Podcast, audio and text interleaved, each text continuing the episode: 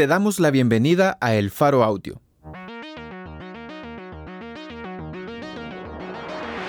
Ahora puedes escuchar nuestros reportajes en el momento que más te convenga.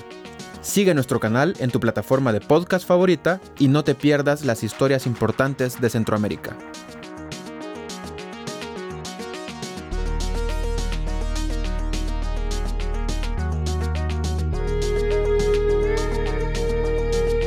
Hoy es 9 de agosto de 2022. Esta es una crónica, escrita y narrada por Carlos Martínez, titulada Las 22 capturas en el Espíritu Santo, la isla sin pandillas. Publicado en elfaro.net.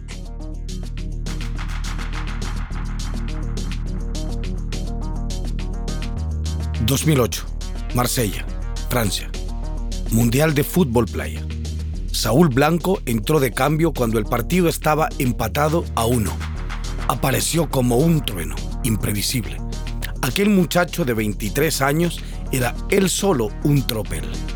Casi sin ángulo, mientras derrapaba por la arena para librarse de la arremetida del defensa portugués, Saúl pateó un bombazo y la pelota entró en el arco luso para inflamarle la red. ¡Gol! ¡Gol por Dios! que se dice fácil pero en El Salvador son contados los que han conseguido rimar gol con mundial, y Saúl era uno. Corrió a la banda y de rodillas se persignó antes de ser atropellado por sus compañeros que llegaron a festejarlo. Durante unos minutos, El Salvador aventajó a Portugal 2 a 1. Era la primera vez que la selección de playa asistía a un mundial e inauguró su participación contra uno de los equipos favoritos. Aquel gol sería el último que la selección anotaría en su debut. El Salvador perdería 8 a 2. Portugal quedaría en tercer lugar del torneo. Pero ¿qué más daba? Los salvadoreños estaban en un mundial de fútbol. Y como si eso fuera poco, al año siguiente aquellos chicos quedaron campeones regionales y disputaron otro mundial en Dubái y la leyenda de los futbolistas descalzos nació. Los hijos de las islas de la bahía de Jiquilisco, pescadores de cordel y atarraya, le lavaban la cara al deporte que tantas vergüenzas le ha dado al país. Los salvadoreños lo celebraron. Les llamaron cangrejitos.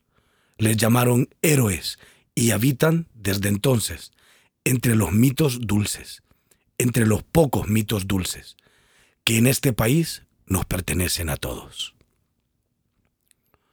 Actualmente, Saúl Blanco, ya de 37 años, guarda prisión en el penal La Esperanza, conocido como Mariona, sin que nadie sepa exactamente por qué.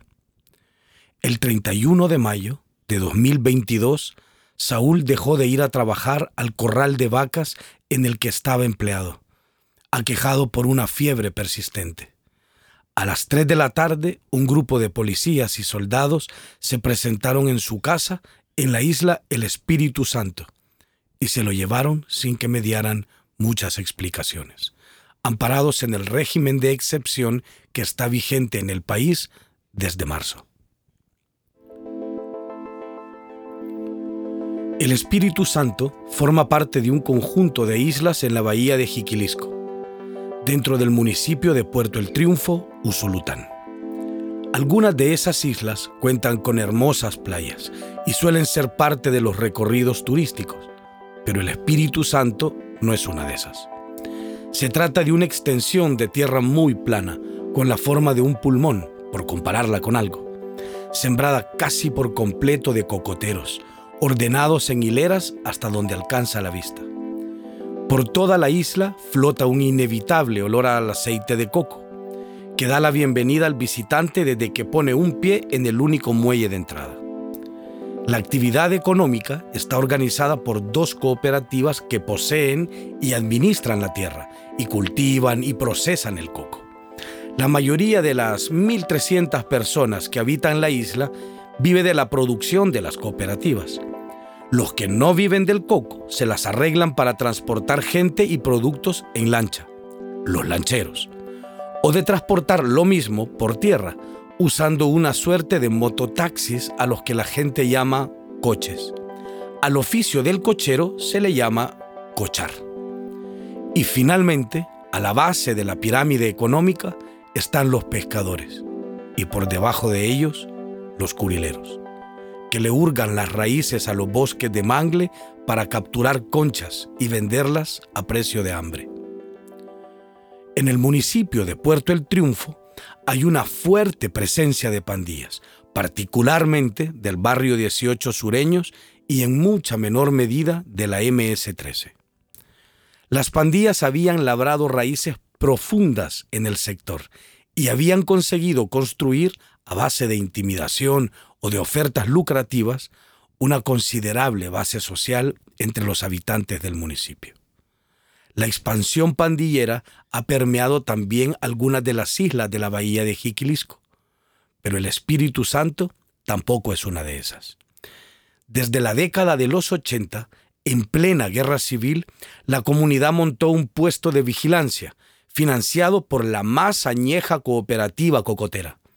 Y desde entonces, todo foráneo que visita la isla debe reportar a quién visita y dejar su documento de identificación. El permiso de entrada es de tres días, pero si el visitante pretende quedarse más tiempo, la familia a la que visita debe gestionar la extensión y ofrecer una justificación convincente.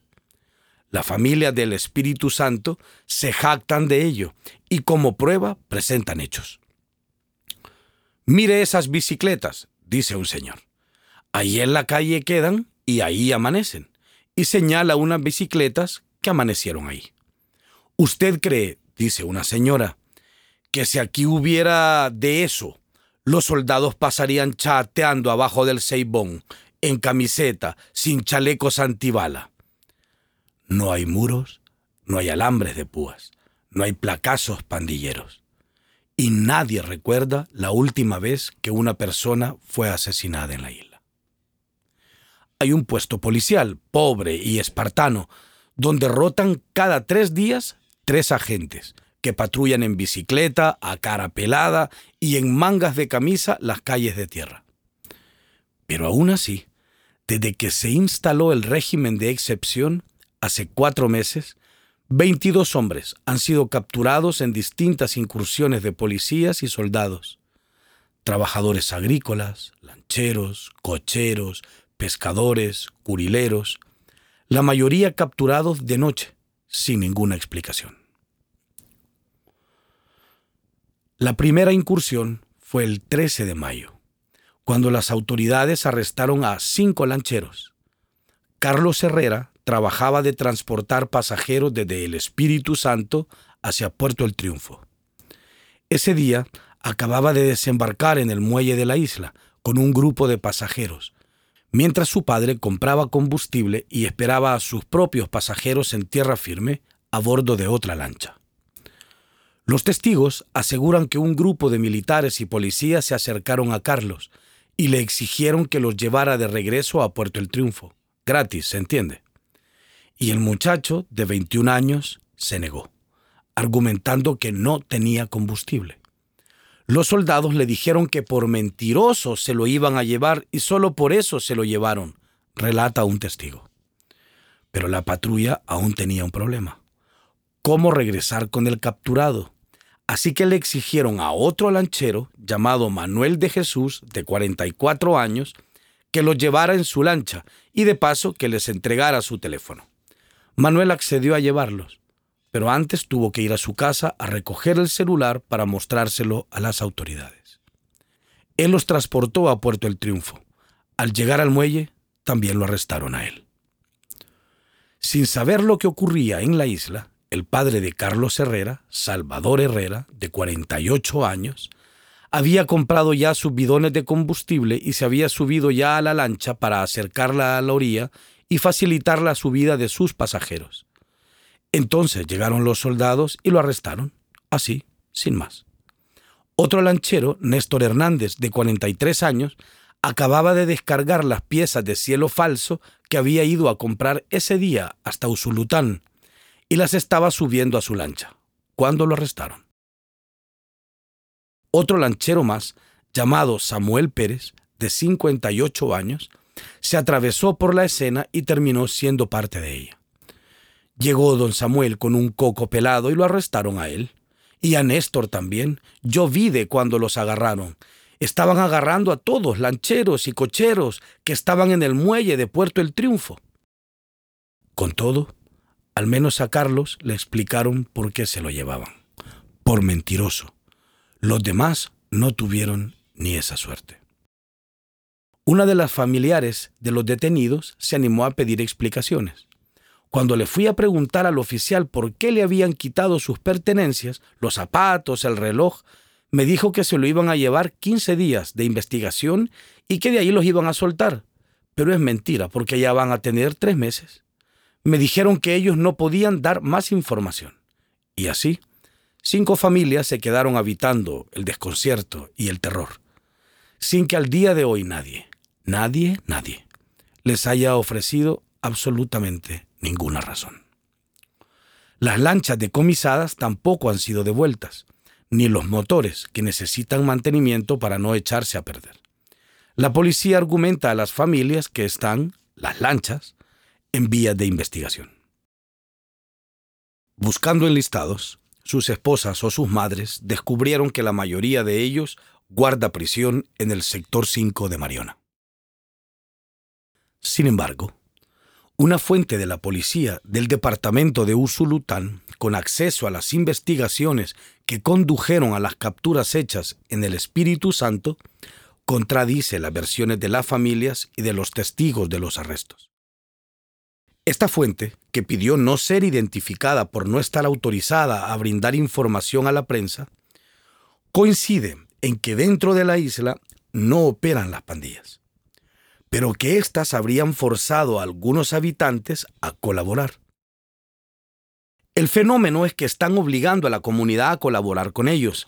Hay un grupo armado que les ha obligado a colaborarles con comida o con información. Hay gente que los ha visto llevándoles comida a sus escondites en los manglares.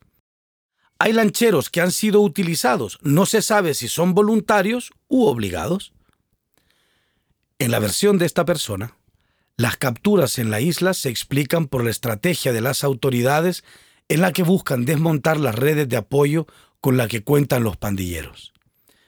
Independientemente si sus colaboradores lo hacían voluntariamente u obligados, y asegura que los lancheros detenidos, en particular Salvador Herrera y su hijo Carlos, fueron denunciados por otros lancheros que los señalaron como encargados de cobrarles la cuota de extorsión establecida por los sureños del barrio 18.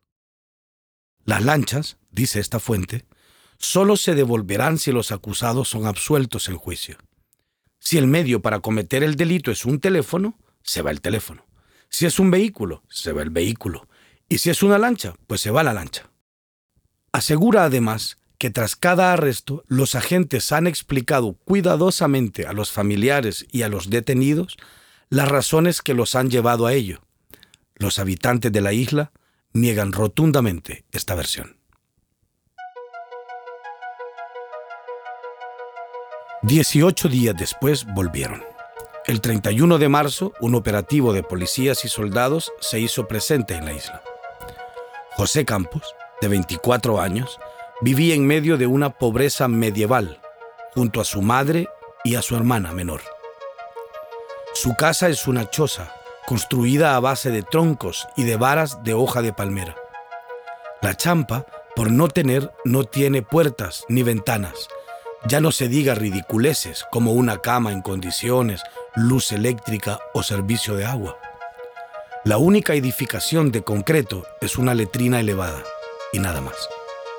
Para ganarse la vida, madre e hijo se aventuraban al manglar, rodeado de nubes de feroces mosquitos y jejenes que custodian aquellas aguas pantanosas. Al manglar solo se entra con la marea baja y dependiendo del día del mes eso puede ocurrir entre las 4 y las 5 de la mañana y de nuevo entre las 2 y las 3 de la tarde. Se explica sencillo. Las personas van con camisas manga larga para soportar el embate de los bichos y entierran medio cuerpo para tantear entre las raíces del mangle la presencia de los curiles. Al agarrar 60 curiles, se tiene un canasto. El canasto de curil macho se vende a 5 dólares y el de curil hembra a 1. Así que la vida depende de cuántos haya y de cuántos se agarren. Si se atrapan muchos animalitos de estos, se come más. Si se atrapa menos, menos.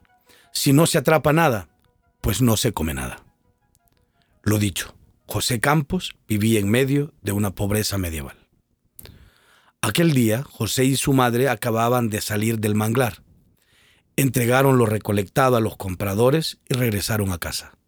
José se adelantó y al llegar a su choza lo arrestaron unos soldados. Hay bien poco que decir sobre el acto de agarrarlo, esposarlo y llevárselo. Antes de que los militares lo metieran a la lancha, su madre llegó buscando explicaciones. Los agentes me dijeron que era por el presidente Nayib Bukele, que los iban a investigar seis meses y que ellos no tenían la culpa. De nuevo, así, sin más. Ahora en su parcela languidece una milpa rala, cuyas matas mueren echando de menos los cuidos de José. Ese día también se llevaron a Santos Cristian, de 23 años, que decidió no estudiar el bachillerato en Puerto El Triunfo por temor a las pandillas, y que había adoptado el oficio de cochero. A su madre un soldado le dijo que si lloraba, la arrestarían a ella también. Y ya, la pareja de Santos espera un niño. Su padre, al mirar la choza de varas que él mismo le construyó al muchacho para que la habitara con su pareja, se lleva las manos a la cabeza y llora como un niño humillado. Es que desde que se lo llevaron no tenemos vida. Nosotros estamos acostumbrados a estar todos juntos. Ese día, segunda jornada de cacería, las autoridades se llevaron al ex atleta mundialista Saúl Blanco. Mire, por más que me pregunte, lo mismo le voy a decir. Él aquí pasaba, todos los días, yo lo miraba, yo doy fe de eso. Me responde don Pedro, el jefe del corral en el que trabajaba Saúl. Curaba, inyectaba y capaba al ganado. Y le dedicaba gran parte de su tiempo a consentir a un enorme toro rejero, cuyo propósito en esta vida consiste en preñar vacas. A Saúl lo agarraron enfermo en la hamaca de su casa, frente a la pared en la que cuelgan sus medallas y los carnés que los certificaban como representante de El Salvador. Y así volvieron el 4 de junio y se llevaron a Ronnie Zavala, que trabajaba con los cocos, y un mes después, el 3 de julio, se llevaron a seis más, a Edwin Hernández, de 17 años, mesero del único restaurante del lugar y futbolista confiado, que se palmeaba la pierna izquierda cuando le prometía a su madre, con esta pierna la voy a sacar adelante. Y a Donelli Díaz, de 28 años, que ganaba 200 dólares al mes cuidando unos cerdos y unas vacas, y que intentó migrar a Estados Unidos. Sus padres hipotecaron su casa para pagar al coyote. Donelli fue atrapado, ya en territorio gringo, y deportado. Entonces sus padres perdieron su vivienda y por eso se apretujan en la pequeña casa de Don Eli, compartiendo el terreno con los cerdos. Cuando se lo llevaron, los policías también amenazaron a sus padres con arrestarlos si seguían cometiendo el agravio de hacer preguntas. Y a José Revelo, de 33 años, que también era lanchero y trabajaba para una de las cooperativas y a Carlos Orantes, de 58 años, y a Víctor Cortés, ambos curileros de oficio. También a Cristian Ruiz, de 41 años, empleado de la cooperativa, cuya esposa fue corregida por otra mujer cuando explicaba que en ausencia de su marido, ahora le toca trabajar en casas ajenas por falta de un trabajo digno. Y la otra le reconvino. Usted quiere decir trabajo fijo, fijo. La fuente de la policía ofrece alguna pista de la forma en la que se han elegido las personas capturadas. Es la misma comunidad la que lo dice, es la misma comunidad que los ha denunciado, la gente los miraba, la fuente humana nos informa y tenemos que actuar. En resumen, explica que los isleños fueron detenidos porque otros habitantes del Espíritu Santo los han señalado como colaboradores de la pandilla. En particular dice que sus propias fuentes los han visto llevando comida a de los pandilleros en medio de los manglares. Aunque matiza, no los podemos poner como pandilleros activos, porque si lo hacemos ya no salen. La idea de nosotros es que salgan, porque son víctimas, asegura.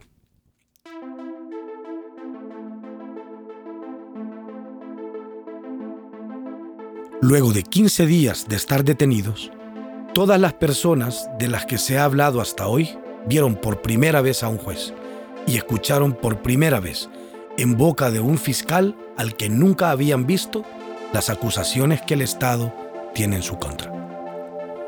Ninguno tuvo el privilegio de tener un abogado privado y como todas las capturas hechas bajo el régimen de excepción gozan de reserva total, al día de hoy sus familiares no tienen idea de qué se les imputó. Desde luego todos fueron enviados a prisión por jueces que lo juzgaron por decenas, cuando no por cientos. A todos se les recetó seis meses de prisión preventiva y todos viven hoy en cárceles.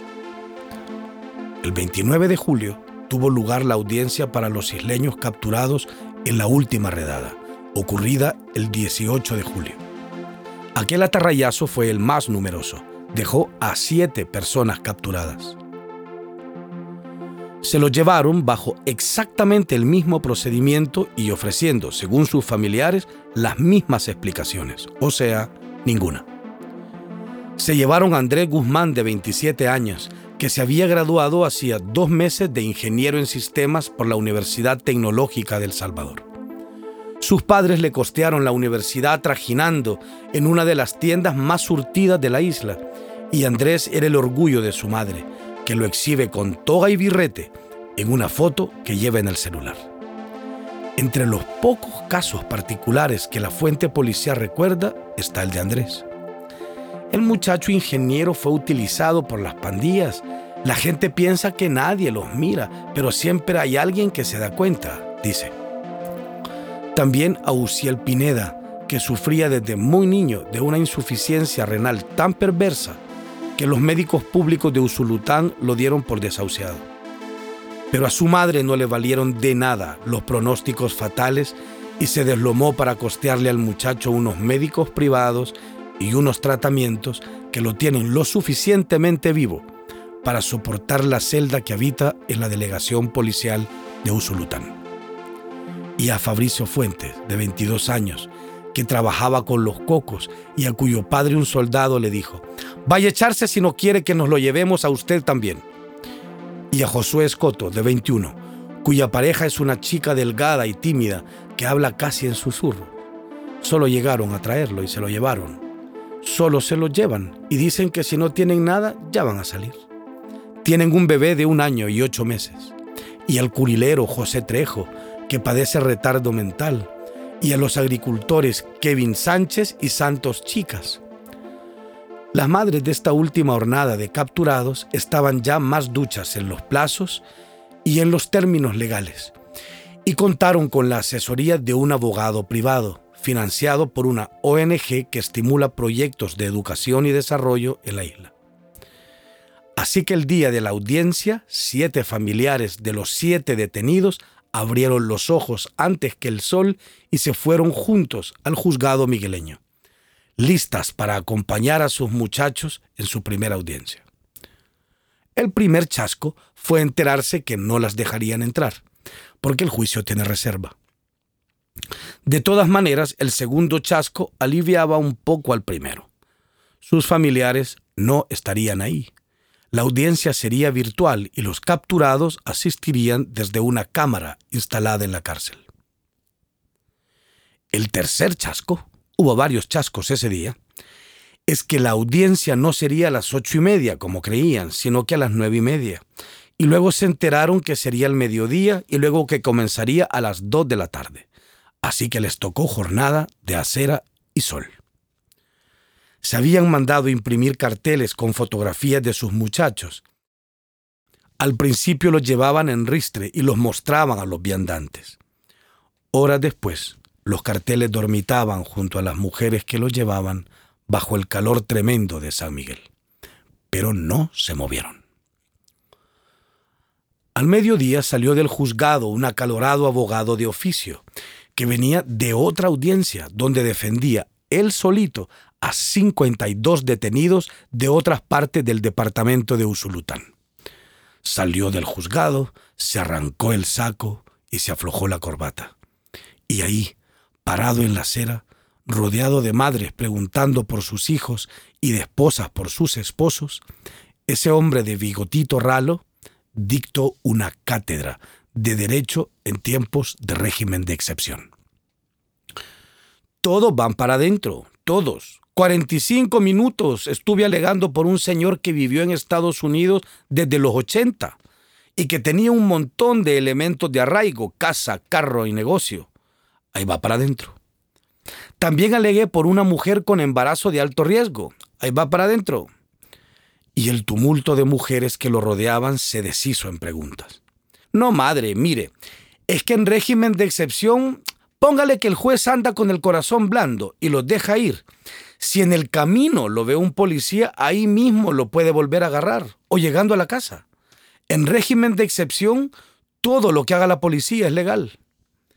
Él venía saliendo de la parte de la audiencia donde se presentan los alegatos. El juez decretó un receso para comer y luego la audiencia seguiría con la parte en la que el juez expresa su decisión sobre si los imputados seguirán su proceso en libertad o en la cárcel. Pero el abogado no le dio sentido a participar en ese tramo de la audiencia. Yo me retiro ahorita. Ya sé que no me van a dar a nadie. En diez audiencias he estado y ninguno ha salido. Y se dirigió con paso franco hacia el carro de la Procuraduría General en el que había llegado.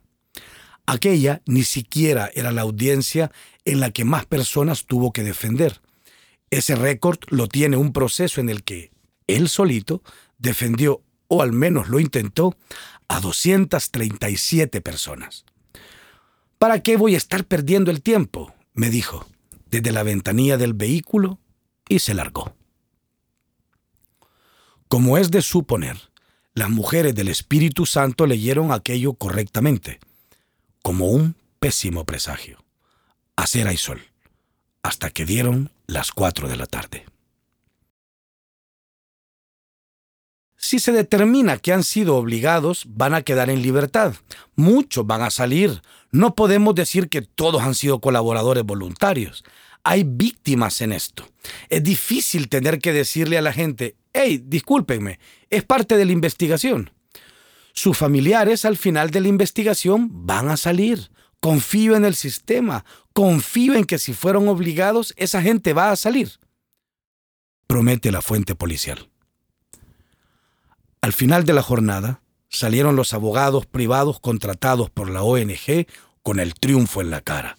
Fabricio, Andrés, Josué, Santos, Kevin y José se quedarían en prisión preventiva por al menos seis meses. Pero el juez accedió a entregarle a Uciel, debido a los graves padecimientos renales que sufre desde niño. No es que saliera en ese momento, el juez le dio cinco días hábiles a la fiscalía para que apele la decisión. La noticia alcanzó incluso para que las otras madres y esposas, las que volverían a la isla con las manos vacías, se contentaran un poco y celebraran aquella cosa que al menos no tenía el sabor de la derrota absoluta. Y regresaron a su isla con forma de pulmón y olor a coco.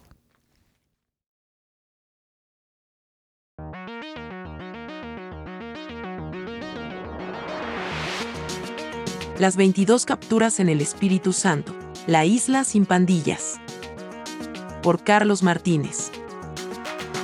Editores. Oscar Martínez y Sergio Arauz. Producción y musicalización por Omnium. Gracias por escuchar esta historia. Si te parece valioso nuestro trabajo, apóyanos para seguir haciendo periodismo incómodo. Sé parte de nuestra comunidad Excavación Ciudadana desde un dólar a la quincena. Ingresa a apoya.elfaro.net.